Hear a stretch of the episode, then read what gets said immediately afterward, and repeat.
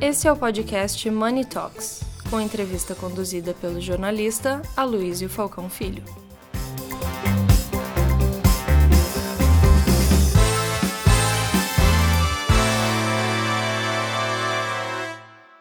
Bom dia a todos. É, como vocês sabem, estamos passando por um momento desafiador, para dizer o mínimo.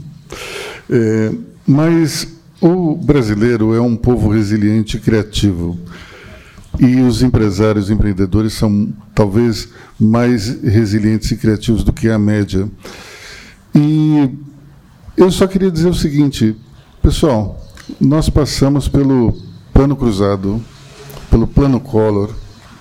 E o plano Collor foi uma coisa inacreditável. Vocês lembram? O dinheiro sumiu. A gente conseguiu passar por tudo isso. Então, eu imagino que com criatividade e a resiliência a gente vai conseguir também superar essas dificuldades que estão nos atrapalhando momentaneamente. E para fazer uma, uma parábola, eu vou citar com adaptação a música New York, New York, que é If you can make it there, you can make it everywhere. Né? Então, se a gente consegue resolver as coisas aqui, seguramente a gente vai resolver em qualquer circunstância. Bom, nosso primeiro painel é para onde vai o consumidor. E nós temos aqui um time de primeiríssima para falar. De lá para cá, o Roberto Butraguinho, da Nielsen, Rafael Albuquerque, da Zux Smart Data, Hugo Rodrigues e o nosso querido Stefan, o nosso debatedor residente, né? É, eu acho que seria interessante, talvez, a gente começar pelo Butraguinho, para é, pegar pelo menos alguns dados é, do mercado. Mas antes, uma dúvida: parente do Emílio Butraguinho, do Real Madrid? Bom, bom dia, pessoal. É um prazer e é, obrigado pelo convite. Obrigado, Stefan, pelo convite. É, sim, é, meu meu avó e o pai do jogador eran primos. Eu coñezo a ele pessoalmente, infelizmente non peguei a capacidade futbolística dele, entón tive que me focar en no mundo da consultoría e das pesquisas de mercado, mas sim, sim, tengo un relacionamento aí e, e é que ainda lembran dele. Ele ainda é ben lembrado aquí na, na América Latina, depois da Copa do Mundo do México, ten ainda moito que lembran de Butragueño, sim. Então, vamos começar falando um pouco do, do, panorama, assim, dos dados que, que você tem sobre o mercado. Acho que é exatamente, talvez seria interessante a gente entender melhor as mudanças é, pelas quais o mercado passou e como isso interferiu no comportamento do consumidor. Beleza, vou tentar ser bem, bem resumido e, e você falava da palavra desafiador, antes eu fazia brincadeira com o Stefan que estos cinco anos no Brasil e para mí sempre foi desafiador. A palavra eu acho que máis utilicé e já aprendi que, que Brasil é desafiador mesmo. Mas a realidade é que posiblemente estamos en un momento, un dos momentos máis desafiadores cando falamos do mercado de consumo. A gente pasou pelos, pelos tempos da pandemia que tiveron un impacto gigante, mas que foron positivos para o consumo, principalmente para o consumo de produto de alto giro, para o consumo alimentar, para o e-commerce ainda moito máis, Entón, que estamos voltando é a unha normalidade. Eu escute que o novo normal é o vello normal e non é tan así. E o novo normal ten algúns impactos algunhas mudanzas. E a gente pasou por tres anos de inflación alimentar moito, moito elevada. O bolso do consumidor está apretado, mas está apretado porque a gente fez unha pesquisa na Nielsen tirando un pouco o IPCA ou a inflación que o goberno publica, a gente fez análisis de preso medio, o preso medio que o brasileiro paga, que todos pagamos pela cesta da compra. A gente está pagando en media 40% máis caros alimentos, 25% máis caros os produtos de higiene e beleza, os produtos de limpeza, cando comparo justo con tres anos atrás. É o produto que todos temos que consumir, que todos temos que comprar, e a gente está gastando moito máis. Os salarios non aumentaron 40%, a agenda media está menos, aínda menor que o que era antes da pandemia, porque ten máis emprego, máis máis emprego informado que formado. Entón, o bolso do consumidor está apretado. Ao mesmo tempo, todos estamos querendo voltar a facer unha vida normal, a sair máis, máis restaurante, máis viagens, máis outras coisas, então dedicamos menos orçamento ao que é o produto básico. Então, iso está impactando claramente. Então, o consumidor ten menos grana que gastar, ou ten mesma grana, mas ten que pagar máis caro. Por outro lado, ele ten moitas máis alternativas. E iso foi unha das consecuencias da pandemia A gente fala que hoxe o consumidor brasileiro, cando compra produto básico, ele está comprando en media en nove canais diferentes. Mas esos nove canais é meio tricky porque son moito máis de nove. Por exemplo, a gente conta como un canal e-commerce. Mas hoxe e-commerce non é un canal, son tres, cuatro, cinco canais, porque eu posso comprar, estaba agora falando con o, con o de Carrefour, eu posso comprar no carrefour.com, eu posso comprar no Mercado Libre na loja de Carrefour, no Mercado Libre na loja dun especialista, posso comprar no iFood, no Carrefour, posso comprar no Gapi, na Dark Store do Gapi, posso comprar no Pau de Açúcar, mas vou com o meu carro e pego lá na loja. Então, a realidade é que o consumidor tem múltiples alternativas, muitas máis opções. Então, isso faz esse cenário desafiador ainda máis desafiador. O que a gente vê en geral é o consumidor é menos leal ás marcas e aos varellistas. Por qué? Porque ele ten menos orçamento disponível e moitas máis alternativas onde escoller. Entón, ele procura preso, procura promoções, procura alternativas e non ten problema nenhum en trocar. Ele troca cando ele encontra unha mellor alternativa. Entón, como un panorama geral, é o que a gente ve un mercado desafiador en ese sentido, porque o consumidor non está consumindo máis, está gastando a máis e ten moitas máis alternativas onde escoller. Muito bem. É, só uma pergunta. Quando, quando a, a, lealdade do consumidor ela baixa e o preço fica mais importante, existe algum canal que se destaca mais do que os outros? Sim, eh, logicamente o consumidor procura a melhor alternativa de preço. Eu non gosto falar de preço, gosto falar máis de custo-benefício, porque non é só preço, ten que ser preço complementado con un valor adicional. Mas dentro dese foco no preso, claramente no Brasil o canal que máis se favoreceu nos últimos anos foi o Atacarello, e non é sorpresa para ninguén. Então, o Atacarello canal que máis crece, o canal que maior penetração tem, já máis de dois de cada três lares brasileiros compran no Atacarello, mas eu sempre falo até quanto foi uma demanda do consumidor ou foi a oferta que puxou a ele a iso. Nos últimos cuatro anos dobrou o número de lojas de Atacarello no Brasil. O Carrefour comprou as lojas de Big e convertiu moitas delas en atacadao, o Açaí comprou as lojas de Extra, que eran hipermercados, e convertiu en Açaí. Moitos operadores regionais que non operaban con modelo atacarello comenzaron a entrar con o atacarello. Eh, para mí, unha combinación do consumidor demandando economía, mas tamén o varello de algún jeito focando en ese modelo de negocio e, e puxando ao consumidor aí. Mas sí que o gañador nos últimos anos foi claramente atacarello. Eh, Conversando com o Ricardo Roldão anteontem, ele dizia o seguinte, que é, cresceu muito o consumo do atacarejo entre a classe A também. E que antes as pessoas falavam que mandavam o motorista comprar no atacarejo. E agora as pessoas já dizem que elas vão e compram. É, então é interessante porque até na classe A você tem essa penetração é, que não havia antes. Né? Vamos passar então para o Rafael? Rafael, por favor. Bom, primeiro, obrigado pelo convite. Obrigado, Stefan, aí, por, pela, pela essa curadoria. Muito bacana estar dividindo o painel aqui com pessoas realmente fantásticas. É, primeiro, me apresentando, né, eu acho que eu não sou a Marcano, sou a Nielsen. A Zux é uma empresa de dados, né, eu sou um empreendedor. Comecei o meu negócio em 2010 e quando falar de desafio, acho que o maior desafio do planeta é empreender no Brasil, né? Eu acho que eu também nunca fiquei livre disso. É, e a nossa história começou é, entendendo o consumidor através do Wi-Fi. Fiz o desafio também de internacionalizar a nossa empresa. Hoje a gente está em 23 países. E voltei recentemente a morar no Brasil. Né? Morei nos Estados Unidos por quatro anos, nesse processo nosso de internacionalização. E voltei, obviamente, algumas coisas com relação a motivos pessoais, mas outras coisas como um give back. Né? Como é que empreendedores podem estar no Brasil e acreditando no país para poder realmente mudar um pouco essa, essa nossa história. Né? A Azux é uma empresa de dados, a gente ajuda a acelerar o processo de utilização de dados em grandes empresas hoje, desde a captura de dados, a qualificação, a higienização, enriquecimento de dados. E a gente tem a oportunidade aí de entender um pouco o comportamento do consumidor em aproximadamente 1.600 é, clientes. Né? É, eu acho que, pegando um pouco do gancho né, do que meu amigo aqui falou, eu acho que é um desafio de mudança de comportamento geral, assim, né? É, um investidor fala para mim que está muito difícil em 2023 você enxergar a linha de chegada. Você não está conseguindo enxergar a linha de chegada. É muita novidade, é muita novidade de todos os lados. Saímos de uma época de pandemia, é um governo novo, é um governo que as pessoas estão entendendo o que está acontecendo e muita gente, de fato, está com muita dificuldade de entender what's next do, do consumo é, do Brasil. Né? Mas uma coisa que tem me chamado muita atenção em, em varejistas, em grandes clientes transportadoras, enfim, que a gente atende, é a atenção que essa turma está dando com relação a, a entender que ele está mudando. Né? Um exemplo ontem. Ontem eu tive com a turma da, da Estapar, né? um cliente nosso que a gente está fazendo a parte de análise de, de dados deles. E eles também estão entendendo que o negócio deles está mudando. Né? E todos os clientes que a gente atende, seja grupos de shopping center, varejistas, eles estão se reposicionando. Que é, que, que, que é meu próximo passo?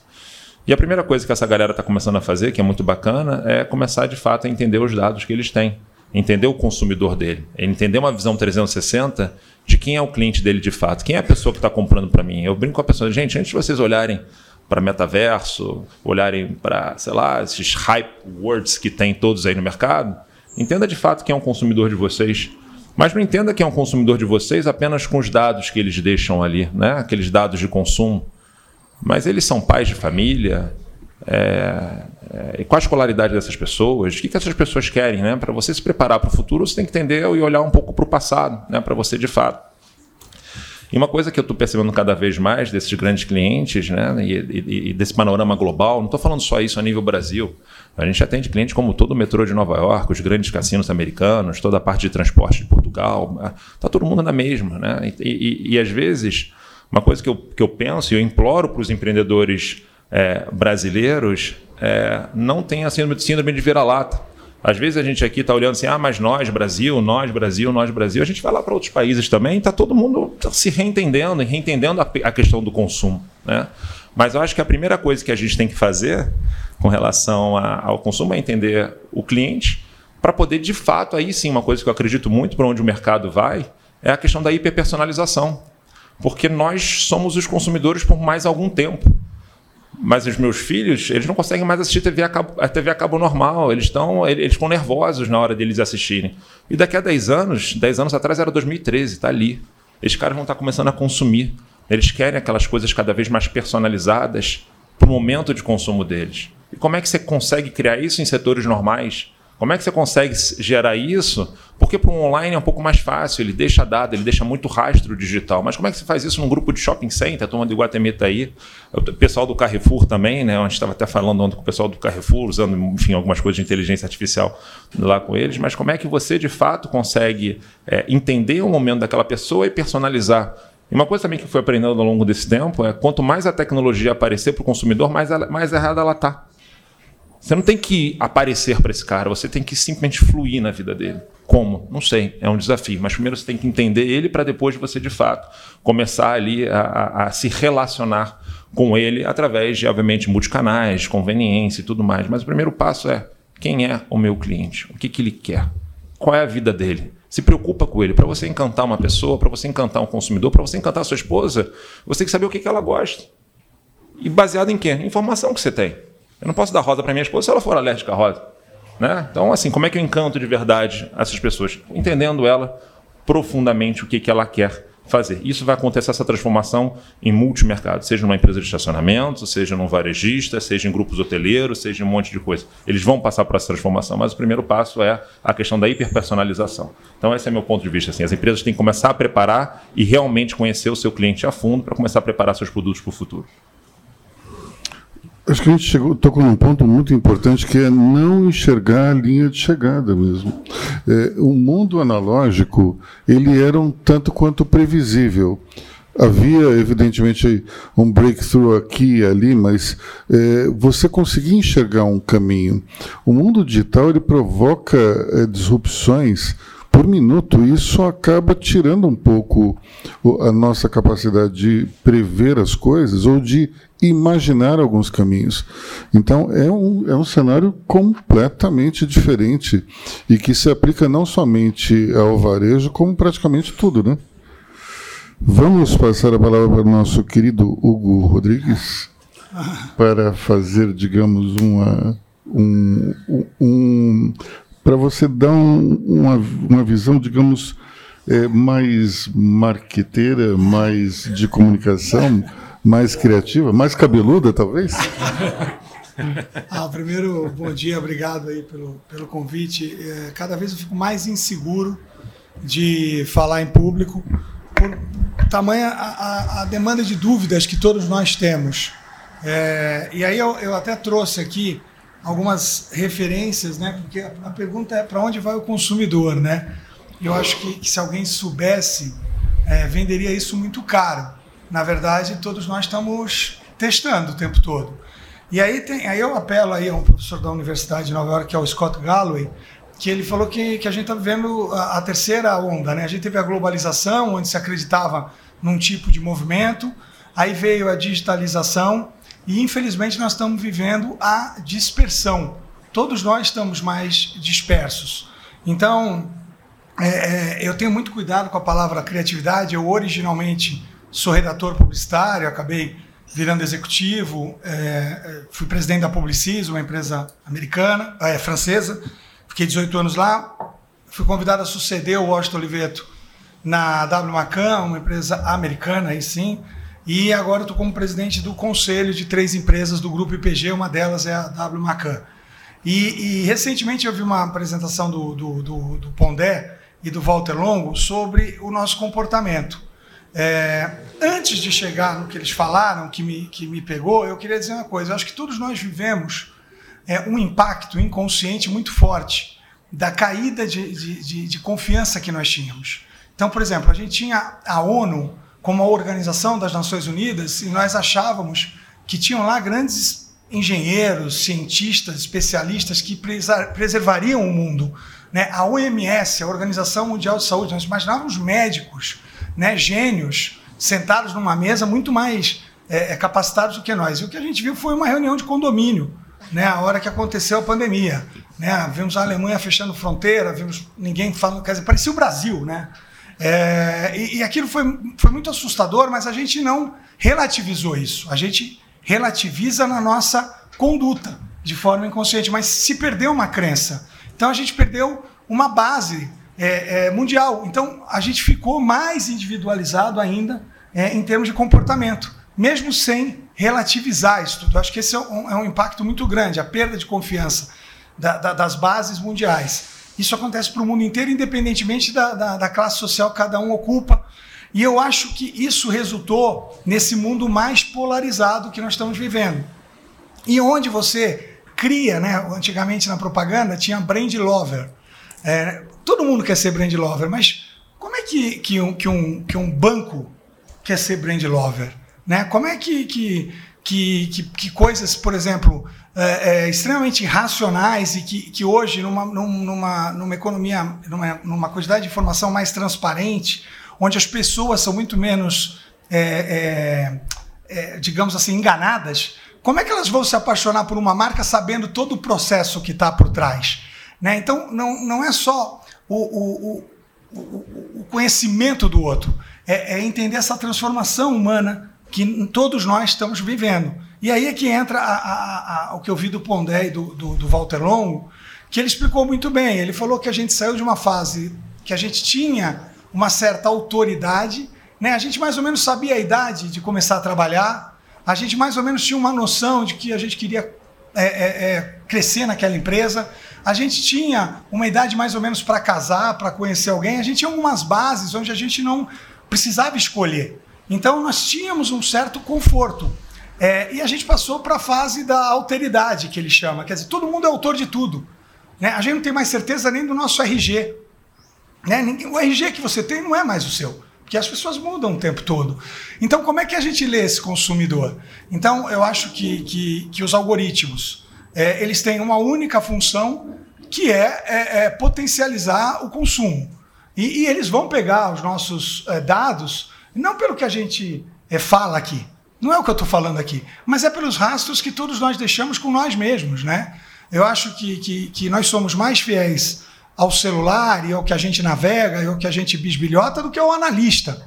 Né? Porque mesmo no analista você mente de vez em quando. Mas quando você está sozinho, com o seu celular, você está lá vendo aquela pessoa que você diz que gosta, mas não gosta muito, né? Então, então é, é, é isso é, é, é, é, um caminho sem volta. Então a gente está nu diante aí de, de, de, de uma série de, de tecnologias. O, o, o grande, é, a grande questão que eu acho que ainda está submersa nesse mundo é a que momento essas grandes máquinas, né, que são aí as big techs, né, e aí não dá, não dá para fugir muito. A gente tinha medo do.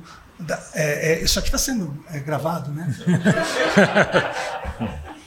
não, mas eu lembro que a gente tinha medo da hegemonia da Globo. Imagina da hegemonia do Google, né? É, é, e, e, nada. E de novo, não é, não, não, não estou aqui fazendo uma crítica ao Google. Estou fazendo um, um processo de desenvolvimento do mundo.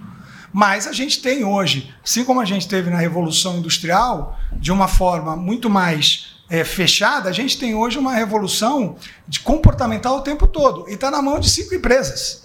É do Google, é da Amazon, é da Meta, é do, do agora do, do, TikTok e é da Microsoft. É, é, e aí entra um pouco de Apple. Se você pegar o que tem dentro dessas, desses ecossistemas, eles são donos de quase tudo que a gente passa em vários momentos do dia. Então, eu, eu, eu acho que a gente é, vai, vai precisar aí, Luísio, muito mais do que criatividade. Eu acho que a gente vai precisar de serenidade e de processo. E o brasileiro não é bom em serenidade nem em processo. E é isso que me preocupa.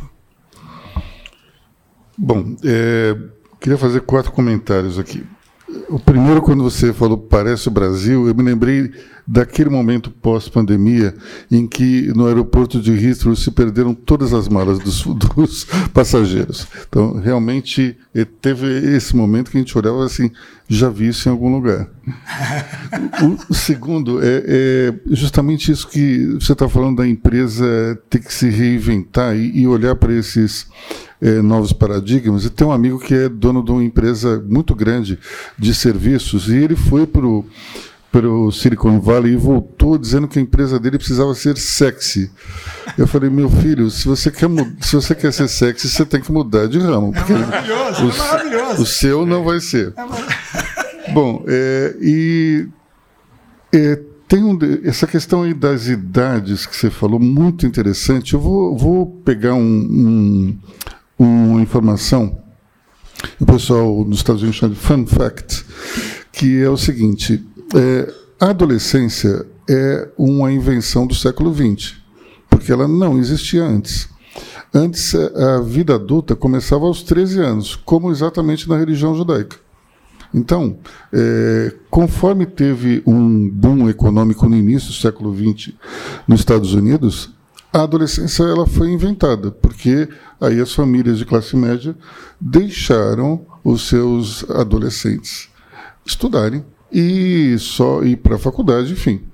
É, e daí, uma universidade, é, a Universidade do Colorado fez um estudo é, nos anos 60 para mapear exatamente onde é que terminava a adolescência e começava a vida adulta, é, independente dos anos cronológicos. Então, ela chegou à seguinte conclusão: é, para você entrar na vida adulta, você tem que cumprir cinco etapas. Uma é se formar na faculdade, sair de casa, se sustentar, casar e ter filhos. Cinco etapas, tá? Para você virar uma pessoa adulta de verdade. E daí, nos anos 60, isso ocorria quando as pessoas, os homens tinham mais ou menos 23 e as mulheres 21 anos. Como é que isso acontece hoje? Quando os homens têm 29 e as mulheres 27 em média. Ou seja, nós temos uma situação na qual eh, tudo foi desarranjado em relação ao que a gente imaginava antes. Né? Eh, e, por fim, eh, essa questão aí do, das big techs, eu acredito particularmente que a gente esteja no momento de desarranjo total. Quando, quando a inteligência artificial entra em campo, é exatamente aquele momento que a Microsoft, apesar do que você falou, ela perdeu a importância relativa que ela tinha nas nossas vidas. Quando ela era, digamos, onipresente nos computadores com os programas de Word, Excel, de aba 4, ela tinha uma importância enorme. Só que com o smartphone, ela perdeu o bonde. Ela deixou de fazer, ela tentou até fazer aquele Windows Phone, mas não deu certo. Então, o Google ele cresce não porque ele virou um buscador importante, mas também porque ele dominou a internet, a parte de, de publicidade, como a gente conhece, né? mas também porque ele inventou o Android. O Android é o grande motor de crescimento do Google. Agora, com a, com a inteligência artificial, tudo pode mudar de novo. O Google pode, inclusive, ser maior do que é, ou pode ser menor do que é. Vai depender de, do caminho que essa inteligência artificial ela vai adotar. Agora, é, eu acredito que inteligência artificial não é que nem é, VHS e Betamax. Não é uma não é uma situação na qual um caminho vai vai vencer. Eu acredito que você tem vários caminhos que vão acabar convivendo juntos.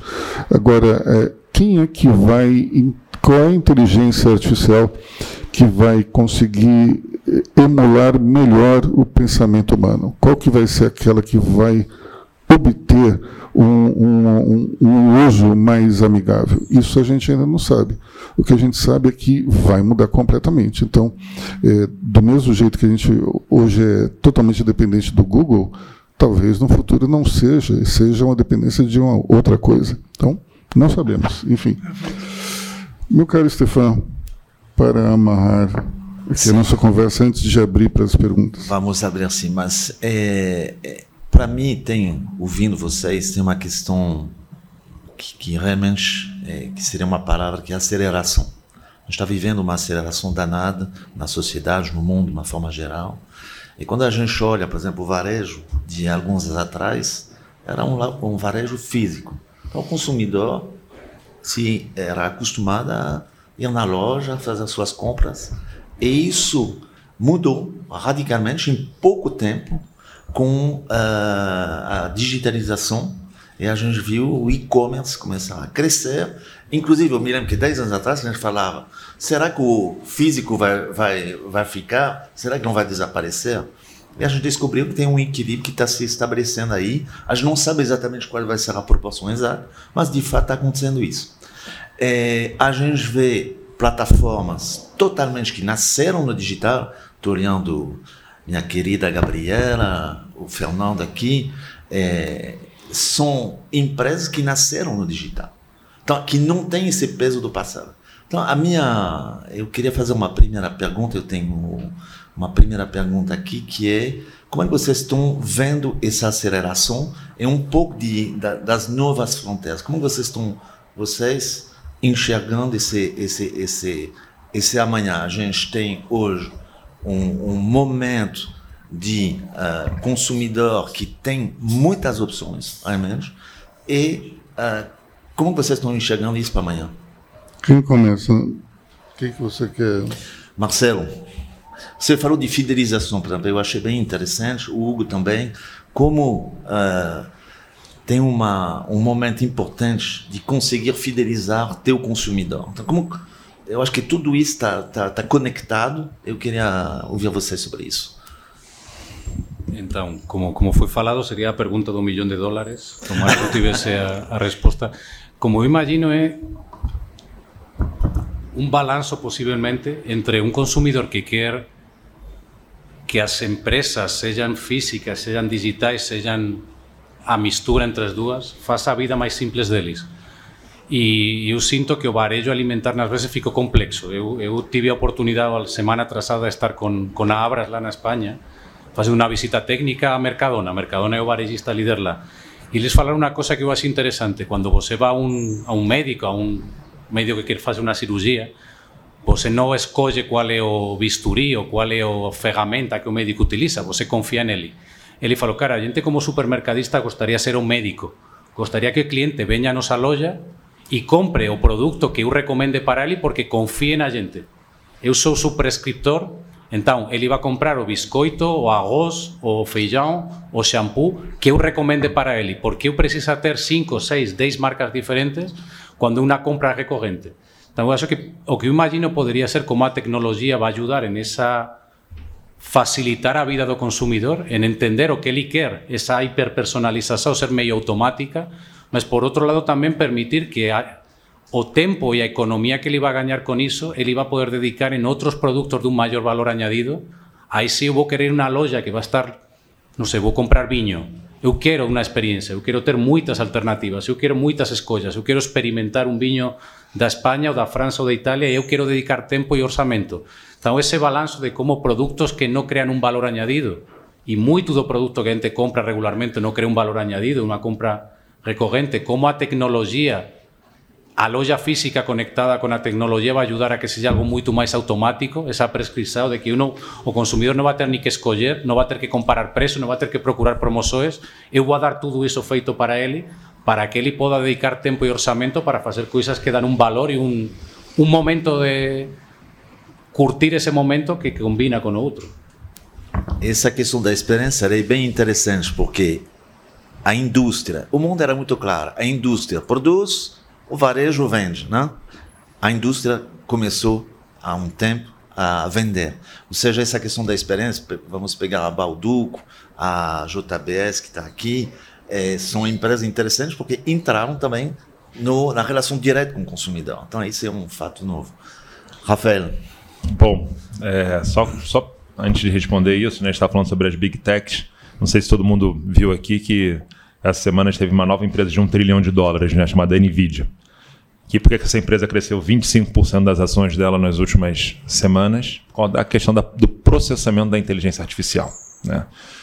Então, é a famosa frase, né? Tudo sei que nada sei. Eu acho que a inteligência artificial ela está chegando e está disruptando. Talvez a gente tenha, a gente, nós aqui, né, nessa sala, temos o privilégio de estar vivendo uma disrupção nunca vista na história, né? É, acho que todo mundo se assustou com a bruxaria do chat GPT. Aquilo é, é, é, e de fato é uma bruxaria, né? Você bota um negócio, ele manja ali. Eu podia ter falado tudo aqui que eu falei. Falei, olha, vou fazer uma apresentação hoje de manhã, quero falar sobre onde vai o varejo, também meu café, falei aqui. Estou repetindo para vocês, né? Isso seria muito fácil da minha, da minha parte. Então, acho que isso vai mudar muitos paradigmas de muitos setores mesmo. A Nvidia virou uma empresa de um trilhão de dólares porque o mundo está de fato acreditando nisso e ele vai ajudar a processar essa quantidade de informação de inteligência é, artificial. Né? Mas assim, eu volto a, a, a falar, eu acho que o, para as empresas não tradicionais de tecnologia, quando você pega as big techs principalmente, né, eu acho que o, o grande, grande mudança delas e o grande poder delas foi entender o consumidor para poder oferecer a publicidade certa para o cara certo. É assim que o Google ganha dinheiro, acredito que seja parte assim que o TikTok hoje ganha dinheiro, é as grandes empresas, né? A questão da hiperpersonalização, né?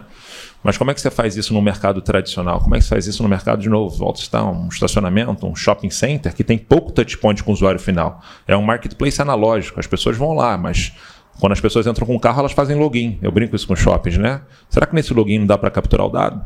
Será que a placa do carro não pode me dizer alguma coisa sobre a pessoa, sobre recorrência, sobre o tempo que ela está ali dentro?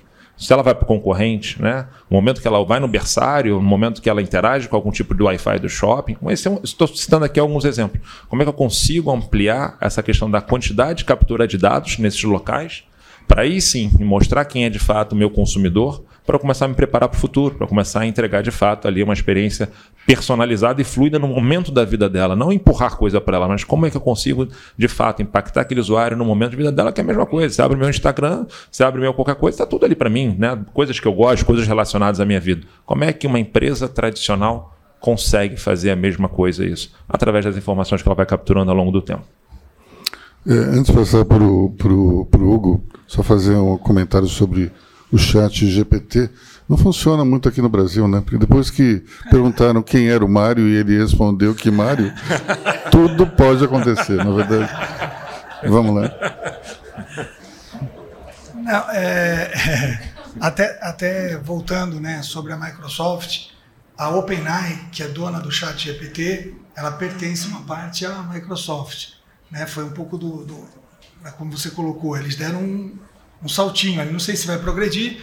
Tem também esse marketing, né, que, que eles mesmos pararam assustados com a velocidade. A gente não sabe se isso é um marketing, né, porque o mundo é, é um pouco feito disso, né. A gente a gente é impactado. O mundo é um marketing. Né? É, você, você vai no médico porque alguém falou que ele faz isso, faz aquilo. Você vai no hospital porque, infelizmente, o marketing faz parte da, da vida. As pessoas vendem imagem é, e está na nossa essência, né?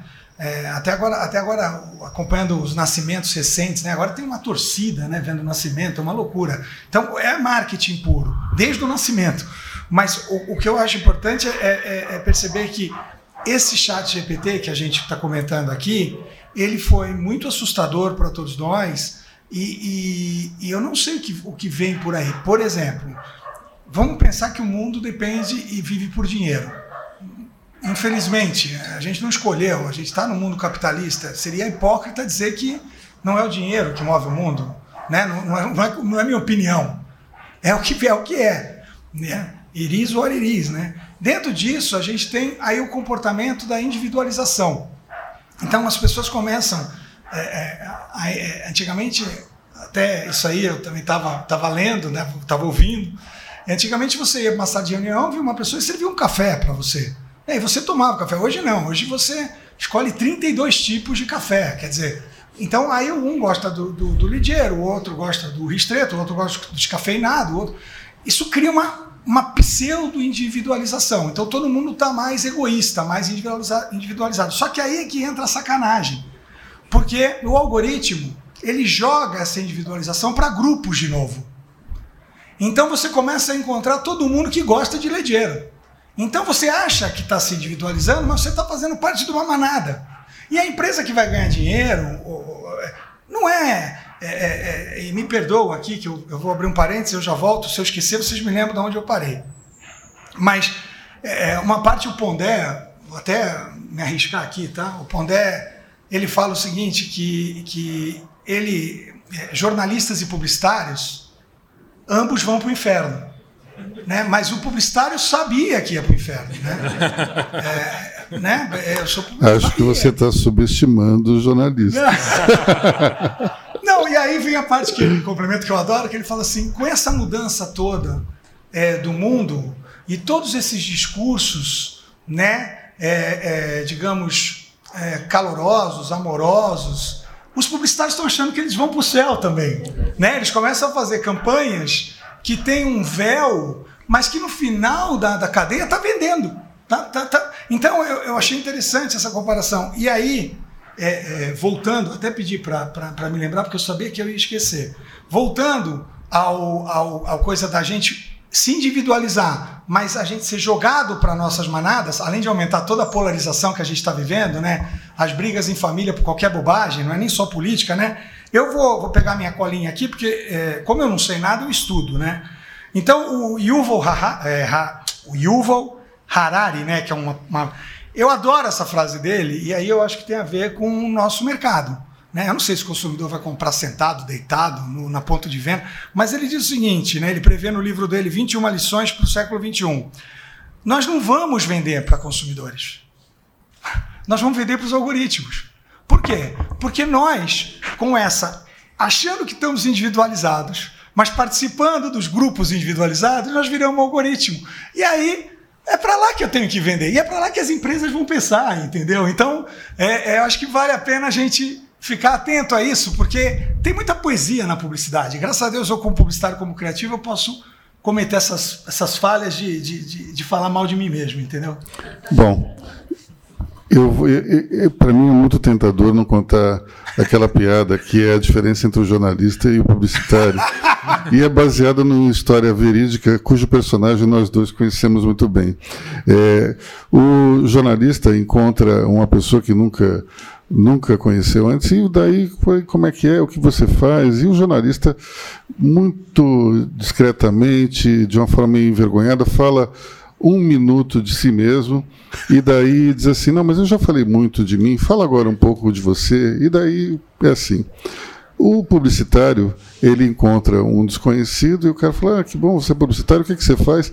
E ele fala uma hora seguida sobre o que ele faz.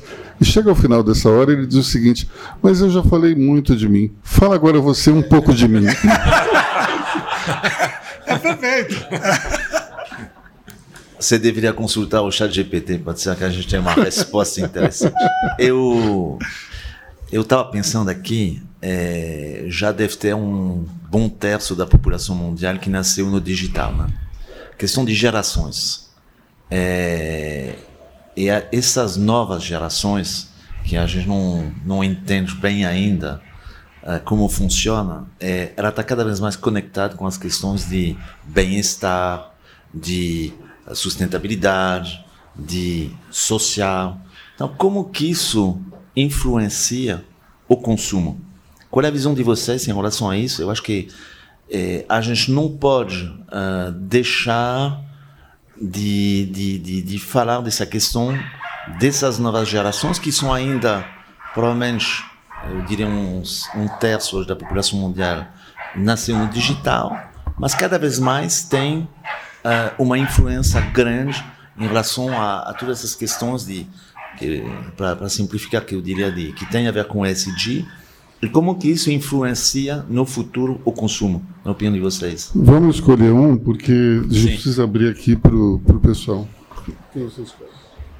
Eu, eu, acho que eu escolheria o Butraguenho, né? Que... Por favor. Eh, então, claramente uma tendência e claramente as marcas, seja marca, seja varejo, têm que focar nisso. Agora, eu sempre falo que a gente fez estudos nos últimos anos que ten que ter de novo ese balanzo entre o que o cliente quer e o que o cliente pode pagar, principalmente cando falamos de produto básico. Então, a gente 30% da população mundial já nasceu digital, mas a gente sabe que ainda no Brasil tem millóns de brasileiros que non ten acceso na internet ou que non ten celular. Eh, esas gerações novas ten un foco na sustentabilidade, no cuidado do medio ambiente, no cuidado propio, sim, mas tamén ten que poder pagar iso. E a gente fez algúns estudos na América Latina en el que 60, 70, 80% dos consumidores, principalmente os máis jovens, pagarían máis por produtos que cuidan do medio ambiente, por produtos sustentáveis, por produto que respeta toda parte de SG, mas máis da mitad deles non compran porque non poden pagar esos produtos. Entón, acho que ten que ser un balanzo. O consumidor quer, o consumidor está disposto a pagar máis, mas está disposto a pagar até o limite que ele pode pagar. Entón, é un traballo tamén en el que as marcas, os varellistas ten que tamén facilitar a esos consumidores o que eles procuran, mas ten que facer accesible e ese eu quero facer, mas eu posso. Eh, eu teño que poder comprar e poder me permitir isso. É, eu vou pedir para o Gustavo da Luft, cadê está ali, né? Para ele nos dar um. Dá para pegar o microfone e dar para o Gustavo? Ou usar o microfone do cachorrinho lá também. É, o do cachorrinho está tá melhor que o nosso, inclusive.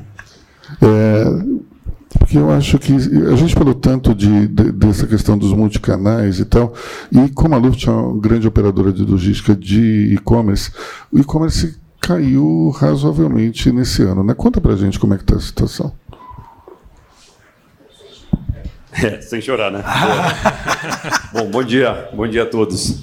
É, a, gente tem, a gente tem sentido, né? Vivemos um, um momento fantástico aí com, com, com a pandemia, onde o mercado físico fechou, as grandes contas, que é uma das nossos clientes, acelerou demais, trouxe anos de investimento para o momento presente, a gente teve crescimentos fantásticos e tudo mais, e a gente viveu essa bolha.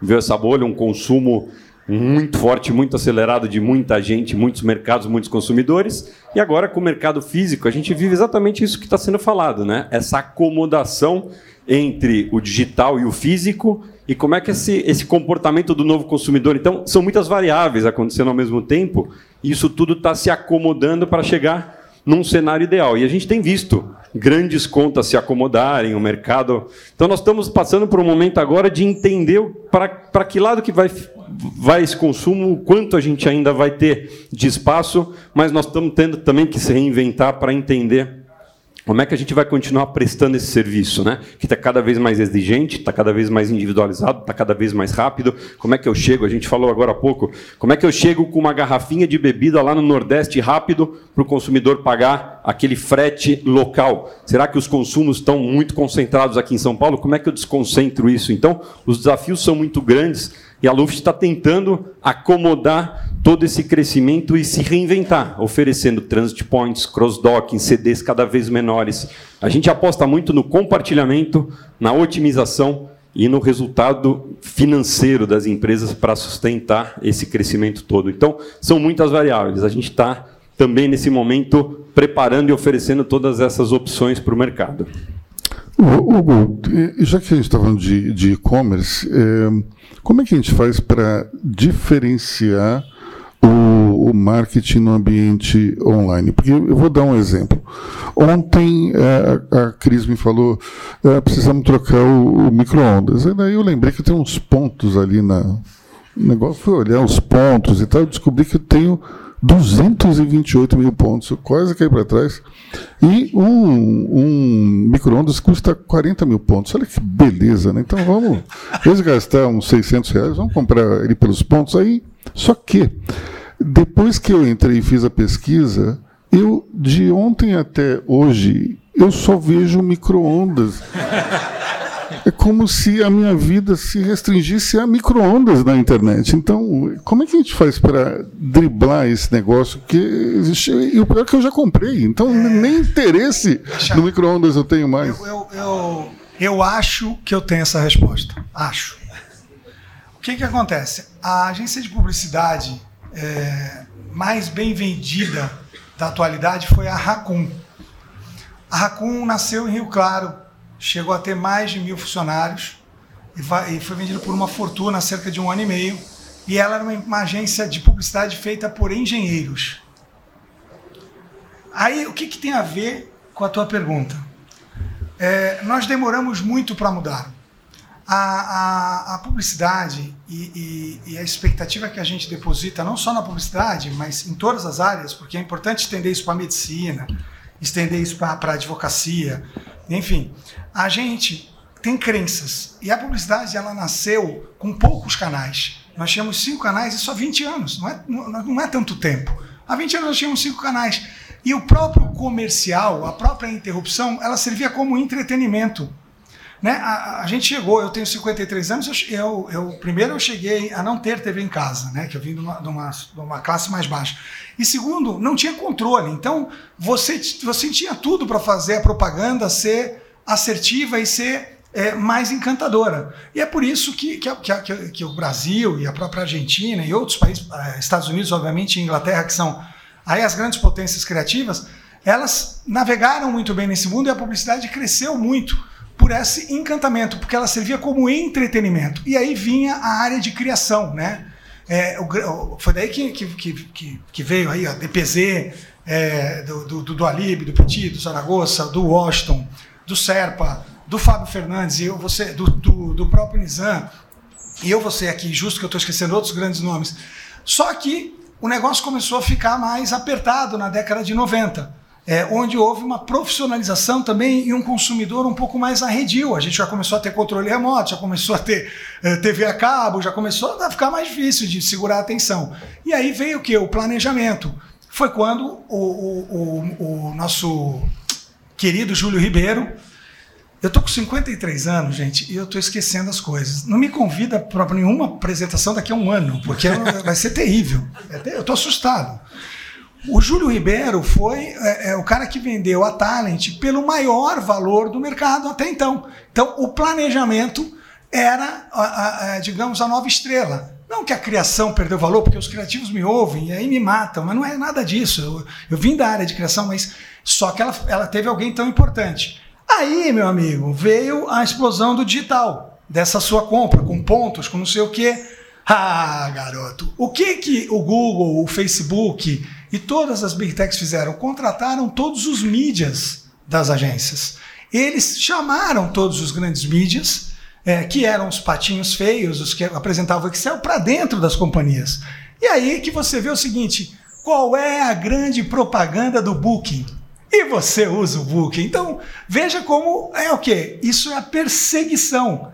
Então, é por isso que o micro-ondas vai ficar na sua vida pro resto dela, entendeu? Então, é, e aí a mídia é o grande coração hoje. Então, o, o, as pessoas de mídia são os grandes porque elas conseguem misturar essa aritmética com, ansia, com os anseios do consumidor. E por isso que eu chego a Raccoon, que dizem, dizem que foi vendida perto de um bi. Eu acho que foi em torno de 500 milhões. Como eu não tenho nenhum NDA, também não participei, eu posso chutar aqui para a gente brincar. Mas para vocês terem uma ideia, a, a, os criativos que, que, continuam tendo um valor inestimável, porque a criatividade ela, ela ultrapassa qualquer limite. O problema é que quantas vezes você consegue ser realmente criativo durante um ano?